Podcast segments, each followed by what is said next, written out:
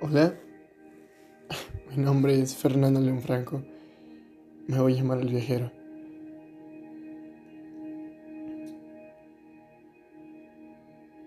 Y hay un patrón en toda la historia, los libros de texto que hablan de, de la guerra, los documentales, las vivencias de aquellas personas que estuvieron presentes en esos instantes. Hay muchas películas, unas más duras en cuestión a la verdad, son muy crudas con la realidad, y otras dan un toque de esperanza como mirando esa parte en donde las personas realmente tenían algo por por lo cual luchar.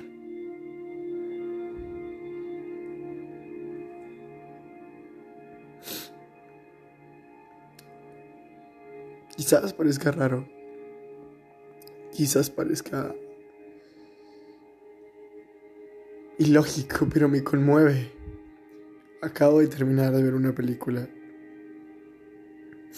Más allá de su contenido, el contexto que se vivió en esos instantes era muy cabrón. Esos, esos datos cualquiera los puede llegar a asimilar. Pero pensé en algo. Vi en la película personas que querían ir a su hogar. Vi personas que dejaron de luchar. Vi otros que no estaban en la guerra y querían salvar gente.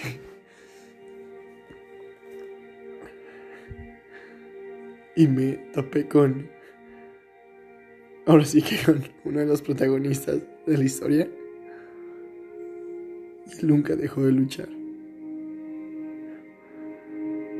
Entiendo que en mi mente suena distinto. Se llama Dunkirky, la película se pronuncia Dunkerque, según tengo entendido. Me conmovió mucho. No ver las muertes, no ver ahora sí que la cruda realidad, porque sí algo que me ha gustado desde pequeño, desde que tengo conocimiento de la Segunda Guerra Mundial, que fue por ahí de tercero de, de primaria. Ha sido la Segunda Guerra Mundial la que más me ha movido, pues un evento tan masivo que ha cambiado el transcurso de la historia, marcó un antes y un después. Pero carajo, ¿por qué las personas quieren ir a su hogar?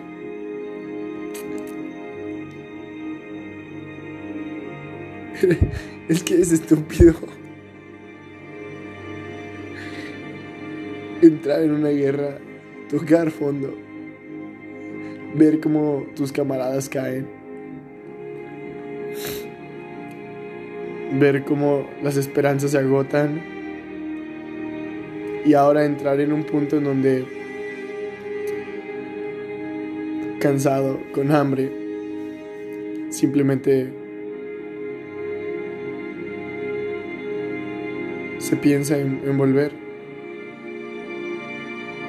Entiendo que hay muchos que vivieron para contarlo. De distintas maneras. ¿Y qué pasó con aquellos que no? Digo, sé que esto viene del ego. Sé que esto va en contra de lo que siempre me propongo a mí mismo y me pongo como información. Pero me encanta también romper con lo racional, entrando en lo irracional de mi perspectiva. Y es que ser el héroe realmente es ego. Vi un hombre que salvó a millones. Y digo millones, aunque en la película lo marcan como cerca de más de 300 hombres.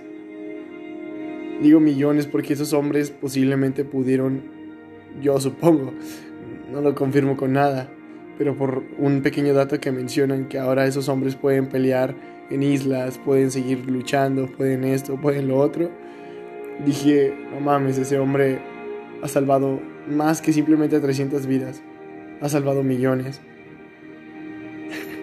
un hombre salvó más de 300. 300 de una manera directa. Y miles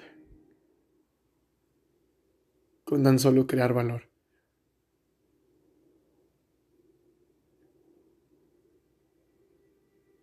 Solamente creando valor. Valor en sí mismo.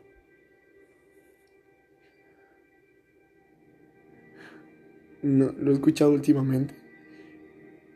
Y creo que es una misma señal para mí. De decir, ya déjale. Así como vi al hombre que en muchas ocasiones dudaba de continuar acelerando ese avión porque se iba a quedar sin combustible, porque sus camaradas caían.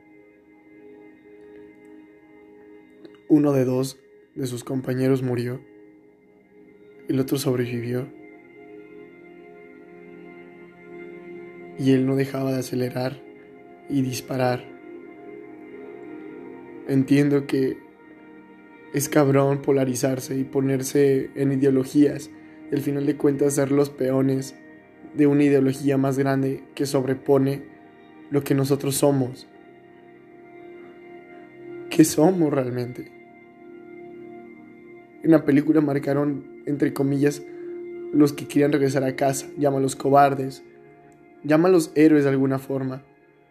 Las personas los catalogaban como héroes y los que regresaron dentro de uno, ahí lo marca en la misma película, uno decía que era una vergüenza para él, que le escupirían en la cara y les gritarían por las calles. Y los, los aplaudían, les aplaudían, los, los veneraban y parecía que los cuidaban.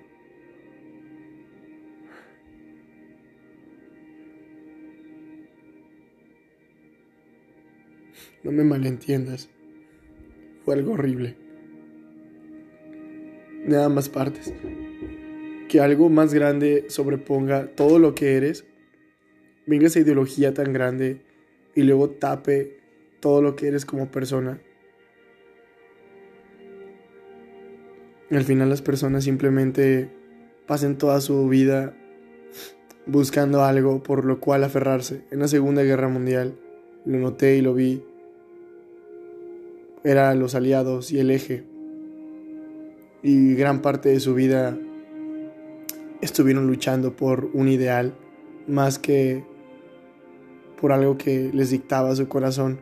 Y aunque manipularan toda su realidad para decir que era por lo cual habían nacido, puede que algunas personas hayan encontrado su luz dentro de allí.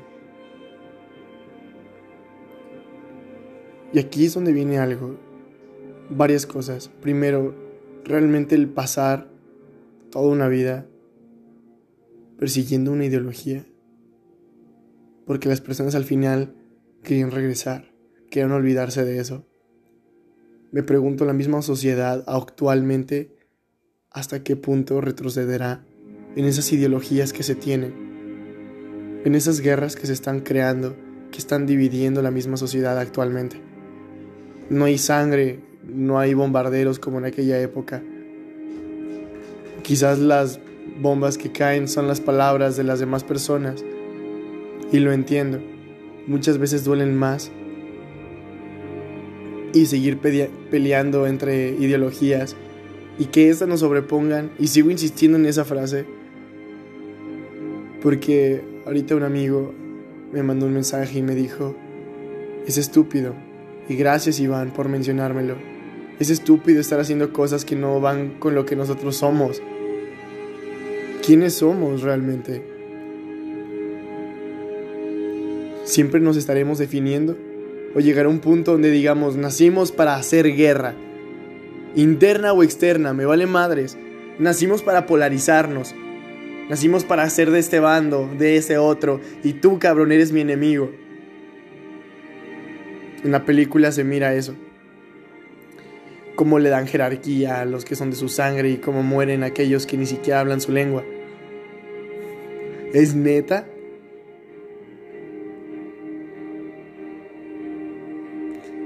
¿Es neta?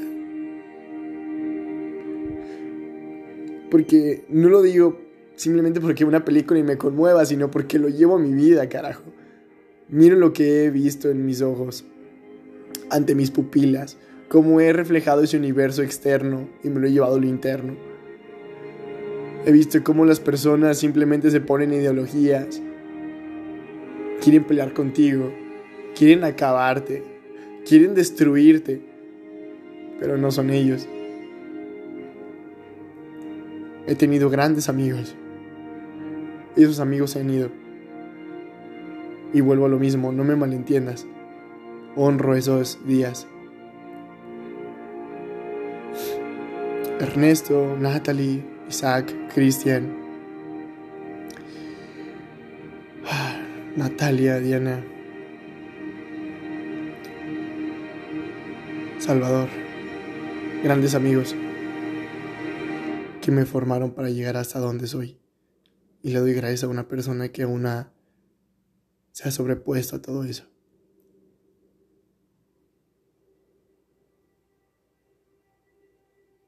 Llama Edgar.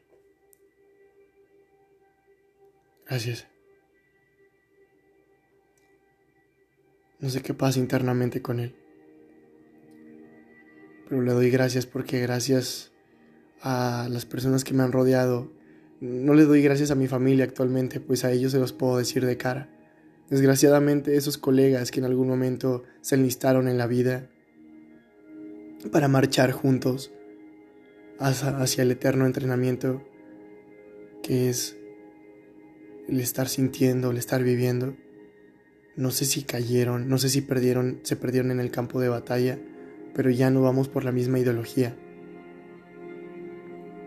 Y no quisiera jamás disparar mi gatillo en contra de mis camaradas por simplemente que no compartan mi misma lengua, que no estén yendo por lo que yo voy. Al contrario,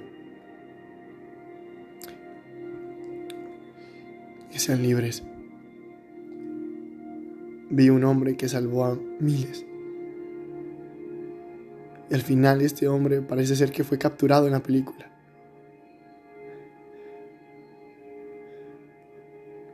Sí me crea valor. No me siento como ese hombre si fue inspirado en una historia real, la neta, no le llego ni a los talones. Hablando de logros. Pero me encantaría que desde mi luz, desde todo mi amor, desde todo lo que tengo que entregar para este universo, pueda impactar muchas vidas. Inspirarlos, no motivarlos. Crearles valor. Y que se conozcan que si tengan guerras internas, que no haya bajas. Hablando acerca de la guerra.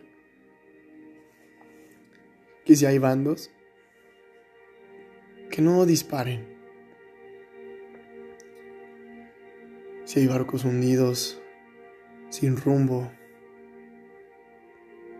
espero que haya alguien allí para estirar la mano y sacarlos de esa tormenta que podría estar azotando los mares y hundiendo sus barcos y dejando al naufragio los capitanes. Realmente espero que en algún punto, y esta es una utopía mía, que la sociedad vaya un paso adelante. Me conmueve mucho esta película. He visto un arma en mi cabeza. No he estado en guerra. Y lo más cercano ha sido cuando una persona se polarizó creyendo que él era la víctima y las personas de mi alrededor creyendo que yo era la víctima porque él me ponía una pistola en la cabeza Él con su ideología, sus necesidades, no tuvo ni siquiera cuidado con lo que hizo, ni temor. Simplemente apuntó a mi cabeza y... Y bueno, poniendo un poco filosófico,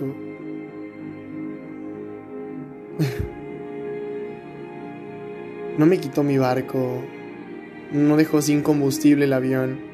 Si ven la película entenderán de qué hablo. No me quitó mis armas. Me dio un hogar interno. Hace poco lo vi, no creía que me fuera a topar esa persona jamás en mi vida. Pero me lo volví a topar. Lo vi por la calle. Lo vi allí con más cicatrices de lo que tenía cuando me lo topé.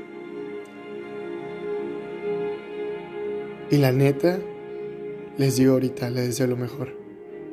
Desde todo mi amor, espero que ese hombre esté en paz consigo mismo y que si ha sentido culpa, que se la quite. Y si ha sentido que sus actos pesan, que vaya y haga algo desde su amor más puro.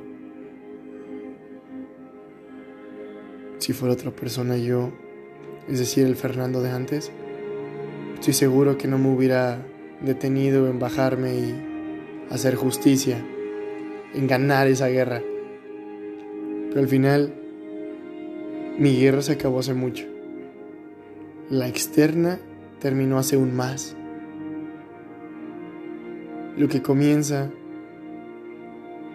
es esa parte bonita de la guerra. ¿Cuál es? Donde se reconstruye todo. Donde empieza la inspiración. Donde ahora todos son hermanos. Compartieron vivencias fuertes y se juntan. Solamente que mi guerra fue una campaña en solitario. No tengo camaradas. Pero las cosas se han acabado aquí. Me llamo Fernando León Franco. Me hago llamar el viajero.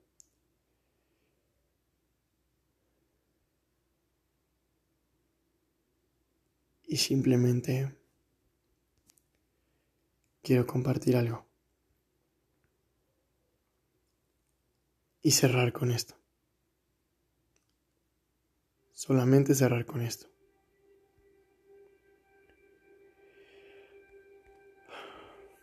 Entiendo que las personas muchas veces les duele algo, pero a veces siempre me pregunto dentro de mí cuando esa idea llega a mi cabeza, que en qué momento será suficiente. Hay mucha sangre ya derramada a diario. Y cada día, en ocasiones, yo me atrevo a cometer un asesinato, a levantar mis armas, y a crear dolor, a creer que todo es guerra. Por cuántos mares tuve que pasar a ciegas, por cuántos campos de batallas habré estado. Me duele la guerra, siempre trae víctimas. De los actos violentos dados por un arrebato interno, mis lágrimas realmente se escurren por mis mejillas solo de hablar de lo mucho que deseo que esta guerra termine. El cielo truena, llueve sangre y a los demás no parece importarles.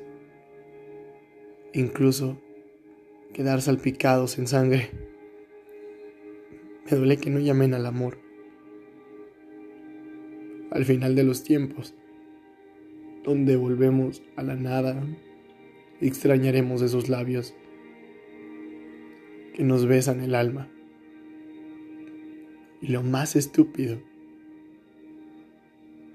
es que se persiguió una ideología, toda una vida, huyendo del amor, para al final de los días buscarlo hasta debajo de las piedras, intentando darle sentido a nuestra existencia creyendo que realmente nacimos por o para algo. cuando esa respuesta estaba allí muchísimo antes de la muerte. Quizás desde el comienzo de nuestra vida.